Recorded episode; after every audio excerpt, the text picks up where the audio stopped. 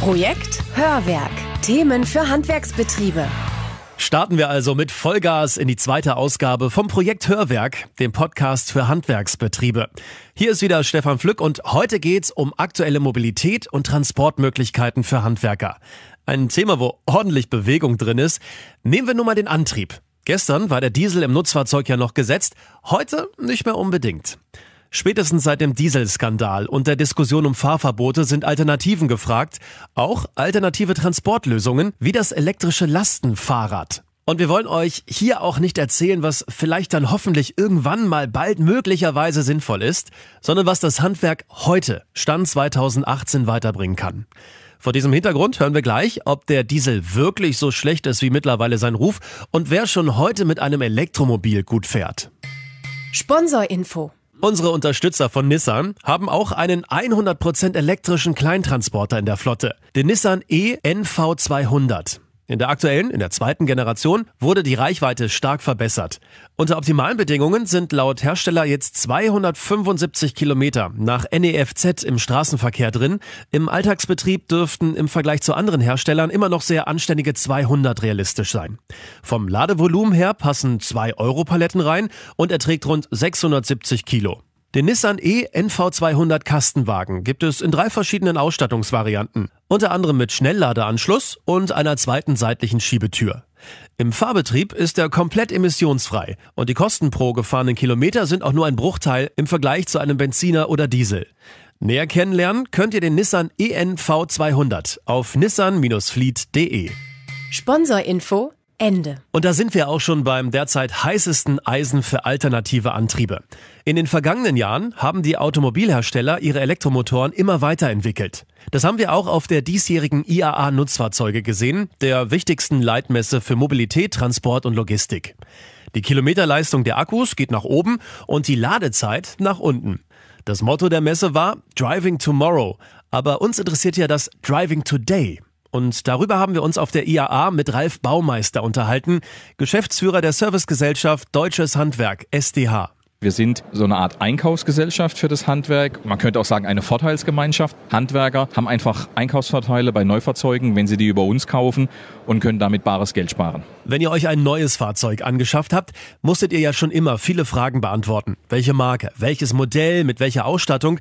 Nur die Frage nach dem Motor hat sich bei Nutzfahrzeugen bislang meist ja nicht gestellt. Ein Dieselmotor war's. Punkt. Dafür gab es gute Gründe und dafür gibt es gute Gründe. Momentan steht der Diesel in der Kritik, aber der aktuelle Diesel ist ein hocheffizienter, umweltfreundlicher und sparsamer Motor und am Ende des Tages reden wir ja auch über Wirtschaftlichkeit. Ein Benzinmotor in einem Nutzfahrzeug macht schlichtweg keinen Sinn.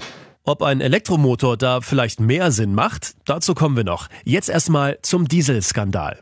Autobauer haben ja ausgewiesene Stickoxidwerte bis an die Grenzen des Legalen und wohl auch darüber hinaus derart geschönt, dass in vielen Ballungszentren Fahrverbote drohen. Frankfurt, Stuttgart, Köln, Düsseldorf oder auch München. Auf der Liste stehen gut 30 Städte. Entsprechend groß ist die Unsicherheit in Betrieben, die regelmäßig mit dem Diesel in die Stadt fahren. Dass es theoretisch Fahrverbote geben kann in Deutschland, ist das eine. Ob die in der Praxis auch so kommen werden, ist das andere, weil da habe ich meine Zweifel. Jeder neunte Arbeitsplatz in Deutschland hängt wirtschaftlich von der Automobilindustrie ab. Es wäre ja schade, wenn wir damit eine blühende Industrie ins Abseits stellen würden und alle drumherum freuen sich, äh, nur bei uns gehen die Arbeitsplätze flöten. Ja, aber was sinnvoll ist, das ist das eine. Gesetze und EU-Vorgaben sind das andere. Die Politik will Fahrverbote zwar nicht, kann aber per Gerichtsurteil dazu gezwungen werden, welche durchzusetzen. Wohin das führt, das weiß im Moment noch niemand. Trotzdem müssen Handwerksbetriebe unternehmerische Entscheidungen treffen. Glück habt ihr, wenn ihr ohnehin ein abgeschriebenes Fahrzeug ersetzen wollt. Denn da bietet sich oft die neue, umweltfreundlichere Generation der Dieselmotoren an, sagt Ralf Baumeister. Es gibt keine andere Antriebsart, die sowohl wirtschaftlich wie auch umweltfreundlich ist. Und deswegen macht es durchaus auch für den einen oder anderen Handwerksbetrieb Sinn, wenn er jetzt einen sechs, sieben Jahre alten Diesel fährt, den jetzt im Grunde genommen einfach mal einzutauschen gegen einen neuen. Wir haben aktuell Dieselpreise, die wir da knapp bei 1,50 liegen, Spritpreise, die noch deutlich darüber liegen, wo der ein oder andere denkt, uh, vielleicht wäre doch ein hocheffizienter, sparsamer Dieselmotor nach wie vor eine gute Antriebsart. Wenn ihr mit einer Dieselneuanschaffung liebäugelt, dann achtet unbedingt auf die neue Schadstoffklasse Euro 6D Temp. Euro 6D Temp ist ein absolutes Must-Have, denn nur damit ist man laut ADAC wirklich vor Fahrverboten sicher. Soweit, so gut. Nur, was machen die vielen Handwerker, die sich gerade kein neues Fahrzeug kaufen wollen, weil der Euro 5 Diesel zum Beispiel auf dem Hof eben noch längst nicht abgeschrieben ist? Der beste Rat, den Ralf Baumeister da hat, ist Ruhe bewahren. Der hält mir vielleicht noch drei, vier Jahre und dann schauen wir doch mal aus, wie die Welt in drei, vier Jahren aussehen wird, ob das alles so kommt, wie die Gerichte das gerade alle entscheiden müssen. Vielleicht bekommen ja die Kommunen und Städte andere Lösungen hin, dass die Belastung mit NOx und Feinstaub eben zurückgehen wird unter die gesetzlichen festgelegten Werte. Dann ist diese Diskussion vielleicht in ein, zwei Jahren komplett obsolet, weil die Werte eingehalten werden. Selbst wenn Fahrverbote kommen, es kann noch so viel passieren. Ausnahmeregelungen für Handwerker sind möglich oder Hardwareumrüstungen oder ein Rückkauf alter Diesel durch die Hersteller oder Kaufanreize für Neuwagen, die wirklich zum Neuwagenkauf reizen. Sicher ist nur eins. Wer seinen Diesel vorzeitig verkauft, der fährt höchstwahrscheinlich Verluste ein. Also hier ist erstmal zum Abwarten zu raten. Aber jetzt weg vom Diesel hin zum strombetriebenen Herausforderer. Die recht hohen Kraftstoffpreise zurzeit spielen ja auch der Elektromobilität in die Karten, weil Stromtanken eben deutlich günstiger ist. Aber angesichts der bekannten Schwächen, also begrenzte Reichweite, lange Ladezeiten, kaum Stromtankstellen, wie alltagstauglich ist das denn? Über seine Erfahrungen damit hat Ulrich Tems auf der IAA berichtet, Chef eines großen Malerbetriebs mit vier Standorten und rund 500 Mitarbeitern. Er ist im Beirat für Elektromobilität bei VW Nutzfahrzeuge und hat auch Praxiserfahrung mit E-Fahrzeugen gesammelt. Unter anderem hat sein Betrieb den neuen VW Elektro-Transporter getestet und natürlich hat Ulrich Tems es sich auch nicht nehmen lassen, sich da mal selbst an Steuer zu setzen. Ich bin selber 20, 30 Kilometer gefahren, so dreieinhalb Tonnen Blech, rein elektrisch angetrieben. Das macht unheimlich viel Spaß. Ein Drehmoment sensationell, muss ich wirklich sagen. Man muss natürlich ein bisschen aufpassen, weil geräuschlos, da, wenn man dann so eine Oma vorm Visier hat, da muss man schon mal hupen, denn sie hört einen nicht mehr. Der Fahrspaß ist also da und äh, auch als Arbeitsgerät hat der Elektrotransporter geliefert. Farbeimer, Leitern, hat alles wie gewohnt reingepasst. Auch bei minus 12 Grad hat der Akku keine Ausfallerscheinung gezeigt. Netter Nebeneffekt sogar, drin wurde es deutlich schneller wärmer als beim Diesel. Dass es keine Probleme mit Reichweite und Verlässlichkeit gab, das lag allerdings auch daran, dass der Betrieb klare Parameter für den Einsatz gesetzt hat. Also rein elektrische Antriebe sind nach unserer Einsatzanalyse sehr sinnvoll bei Reichweiten bis zu 100 Kilometer. Da ist absolut problemlos. Wichtig ist, dass wenn man solche Fahrzeuge hat, die alternative Antriebe haben und wo bestimmte Spielregeln zu beachten sind, dass diese Fahrzeuge wirklich personengebunden eingesetzt werden und nicht von Meier zu Schulze gereicht werden und dann weiter zu Schmidtchen. Die Regeln müssen eingehalten werden, Ladeintervalle und so weiter und so fort. Personenbezogener Einsatz, das ist eine ganz wichtige Empfehlung, die ich den Kollegen geben kann. Nun hat der Malerbetrieb Thames in Neustadt am Rübenberge einen für die Elektromobilität unschätzbaren Vorteil. Auf den firmeneigenen Dächern, da thront die eigene Photovoltaikanlage die Solarstrom für die hauseigenen Stromtankstellen liefert. Wir haben bei uns am Standort in Neustadt fünf Ladestationen, Wallboxen mit unterschiedlichen Kapazitäten. Die Fahrzeuge, die tagsüber auf den Baustellen sind, werden nachts auf dem Betriebshof geladen. Und die Fahrzeuge, die im Bereich der Meistertechniker im Einsatz sind, das sind in der Regel Hybridfahrzeuge. Die werden dann eben auch während des Tages, wenn die Kollegen im Büro sind, äh, aufgeladen mit dem PV-Strom, den wir auf den eigenen Dächern produzieren. Insgesamt gibt es am Firmenhauptsitz fünf Fahrzeuge mit alternativen Antrieben. Zwei reine Elektromobile, zwei Hybride und ein Erdgasfahrzeug. Das klingt erstmal viel, relativiert sich aber, wenn man die Gesamtflotte betrachtet. Die besteht nämlich aus rund 110 Fahrzeugen. Dabei gibt es noch viel Potenzial für weitere Elektromobile. Im Grunde genommen könnten wir 40 Prozent sofort ersetzen. Die technische Option, die trägt. Das muss man ganz klar sagen. Was dem großflächigen Durchbruch entgegensteht, sind, ja, ihr ahnt es, die Kosten. Das Thema Elektromobilität oder auch alternative Antriebe fällt bei uns wirklich unter das Thema Marketing. Und die Mehrkosten, die verbuchen wir unter Marketingmaßnahmen. Über diese Schiene können wir ein Alleinstellungsmerkmal schaffen. Wir können ein innovatives Unternehmen darstellen, was nachhaltig wirtschaftet. Aber rein die Zahlen betrachtet, äh, da muss man schon sagen, da schießt man zu. Und das trotz Förderungen. Vom Bundesamt für Wirtschaft und Ausfuhrkontrolle, kurz BAFA, gibt es für reine Elektrofahrzeuge aktuell einen Umweltbonus von 4000 Euro. Wenn das Modell unter 60.000 Euro kostet und wenn es auf der Förderliste des BAFA steht. Diese Förderung gibt es noch bis Mitte 2019, aber gut möglich, dass da noch was passiert. Dann sind bis Ende 2020 zugelassene E-Autos zehn Jahre lang von der Kfz-Steuer befreit. Wirtschaftlich ein weiteres Plus sind die geringen Reparatur- und Wartungskosten und auch die Versicherung ist nicht mehr unbedingt teurer. Das zeigt eine Stichprobe des Vergleichsportals Verivox. Der ADAC hat Elektrofahrzeuge und Verbrenner in einem Kostenduell gegeneinander antreten lassen. Das Ergebnis auch hier. Unterm Strich sind Elektrofahrzeuge bei den Kosten pro gefahrenen Kilometer teurer. Zwar gibt es Modelle, die schon jetzt bei den Kosten mithalten können, allerdings wollen dafür Kilometer gemacht werden. Und das ist bei den heutigen Reichweiten eben nicht so leicht. Trotzdem will Ulrich Tems die Elektromobilität in seinem Unternehmen in den nächsten Jahren weiter vorantreiben. Viele Experten, zum Beispiel auch das Beratungsunternehmen McKinsey, erwarten spürbar sinkende Kosten für Anschaffung und Betrieb von E-Autos. Und auch Ralf Baumeister von der Servicegesellschaft Deutsches Handwerk SDH ist sich sicher, der Preis wird in den kommenden Jahren sinken und die Akzeptanz damit weiter steigen. Wobei wir natürlich die Infrastrukturkosten der Elektromobilität nicht vergessen dürfen. Sie brauchen eine Ladevorrichtung, wo Sie das Fahrzeug laden können. Die muss zu Hause angebracht werden oder im Handwerksbetrieb. Das Problem ist manchmal nicht die Wallbox anzubringen, sondern das Stromkabel, das auf der öffentlichen Straße liegt, weil diese Kabel teilweise der Belastung, wenn Sie zwei, drei Elektrofahrzeuge gleichzeitig laden möchten, gar nicht gewachsen ist. Aber wenn man den Imagegewinn und die Sicherheit vor Fahrverboten einpreist, dann können Elektrofahrzeuge die Flotte sinnvoll ergänzen. Manch einer fühlt sich damit einfach besser und sagt, ich will was tun, ich bin innovativ für meinen Handwerksbetrieb und der kann heute schon bei verschiedenen Herstellern gute Angebote finden, wo er ohne schlechten Gewissen zuschlagen kann. Ich habe mir spaßeshalber mal auf einer großen Online-Mobilplattform angeschaut, welche Antriebe überhaupt auf dem Markt sind für neue und gebrauchte Nutzfahrzeuge bis 7,5 Tonnen. Das Ergebnis ist deutlich. Knapp 95 Prozent sind Diesel.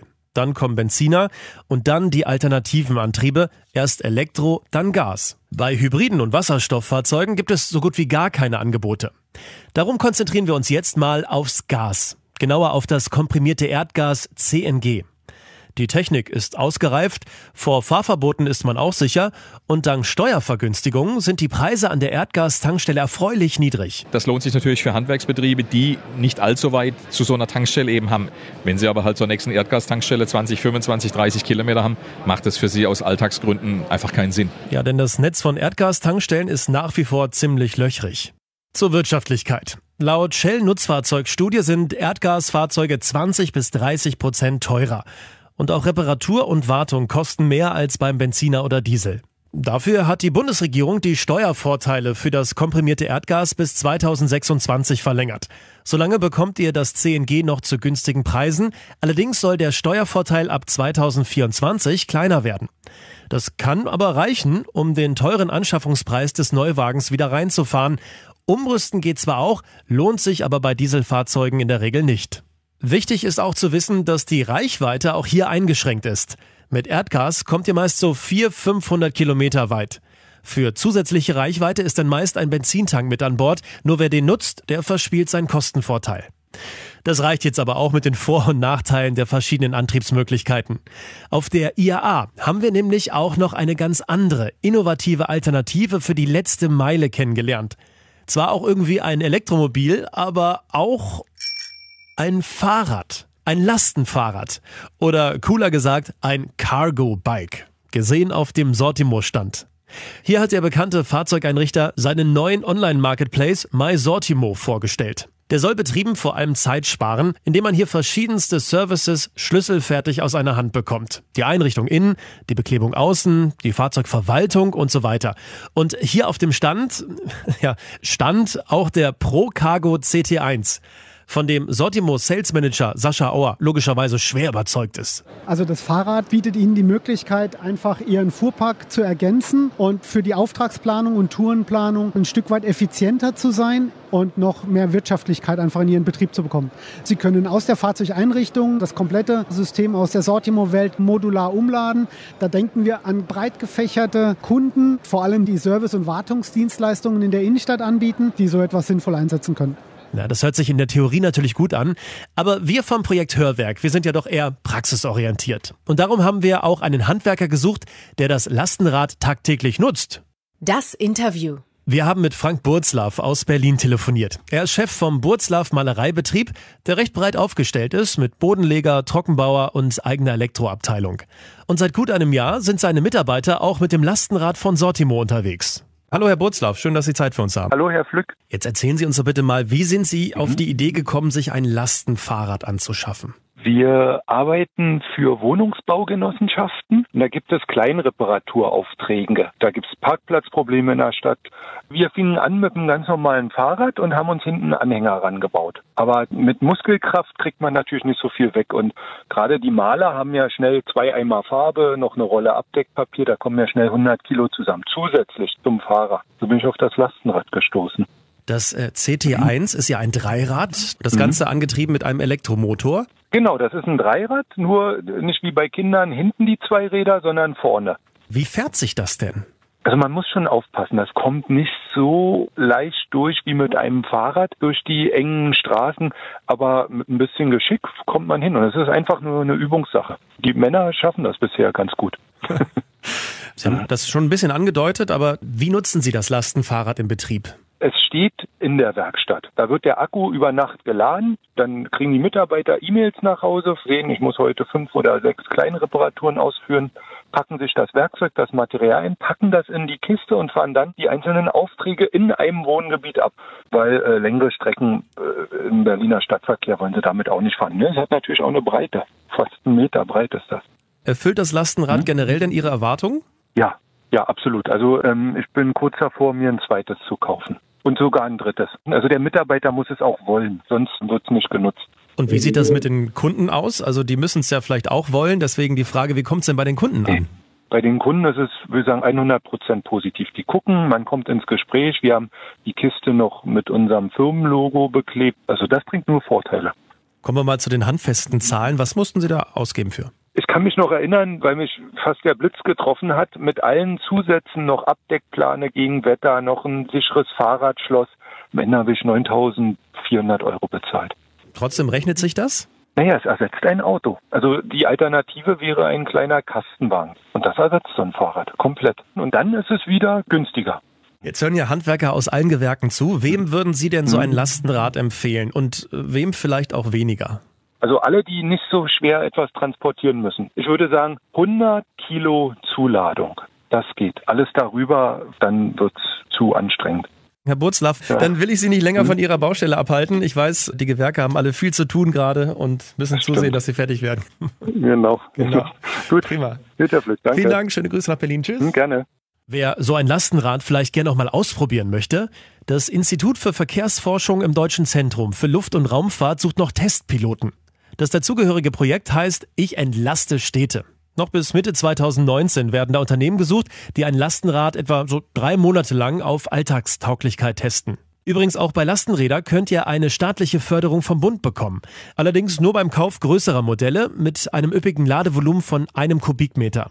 Das BAFA fördert diese Schwerlastfahrräder mit einem Zuschuss von 30 Prozent bis maximal 2500 Euro. Weitere Kaufprämien hat auch noch das Land Baden-Württemberg und ab 2019 auch wieder das Land Berlin. Weitere Informationen zu diesen Förderungen und auch zum Testprojekt findet ihr auf handwerk.com. Zusammengefasst. Wer die Wahl hat, hat die Qual. Und auch bei der Wahl des besten Antriebs für mein Nutzfahrzeug gibt es mittlerweile mehrere Möglichkeiten. Der Platzhirsch ist und bleibt der Diesel. Der Selbstzünder frisst verlässlich Kilometer, ist günstig im Verbrauch und punktet mit einer langen Lebensdauer. Und wenn er dann auch noch die neue Abgasnorm Euro 6D Temp erfüllt, sind auch Fahrverbote kein Thema. Der wichtigste Herausforderer kommt auf flüsterleisen Sohlen aus der Ecke der Elektromobile. Ein strombetriebenes Fahrzeug kann die Flotte allerdings bislang nur sinnvoll ergänzen, sofern auch die Ladeinfrastruktur vorhanden ist. Unterm Strich ist ein Elektromobil aber in der Regel immer noch teurer als ein Verbrenner. Wirtschaftlich wird's, wenn ihr viele Kilometer elektrisch schafft, das ist aber wegen der begrenzten Reichweite nicht ganz einfach. Darum ist Elektromobilität auch eher ein Stadtthema. Anders ist es bei Erdgasautos. Immerhin ist der Einsatzradius meist mehr als doppelt so groß wie bei Elektromobilen und noch bis 2026 ist Erdgas steuerbegünstigt. Dass ein Nutzfahrzeug nicht automatisch groß und kastenförmig sein muss, das zeigen die Lastenfahrräder, die unter den richtigen Bedingungen sogar einen Kastenwagen komplett ersetzen können und gerade innerorts zusätzliche Vorteile bieten. Das war's dann also mit dem zweiten Podcast vom Projekt Hörwerk noch kurz zur nächsten Ausgabe. Dann geht es um die Schwierigkeiten, die viele Betriebe haben, wenn der Chef ausscheidet und die Betriebsnachfolge geregelt werden muss. Wir suchen für euch nach Tipps und Strategien, damit die Staffelübergabe für alle Beteiligten möglichst gut über die Bühne geht. Bis dahin, euer Stefan Flück. Projekt Hörwerk. Eine Kooperation der Schlütersche Mediengruppe und Antenne Niedersachsen.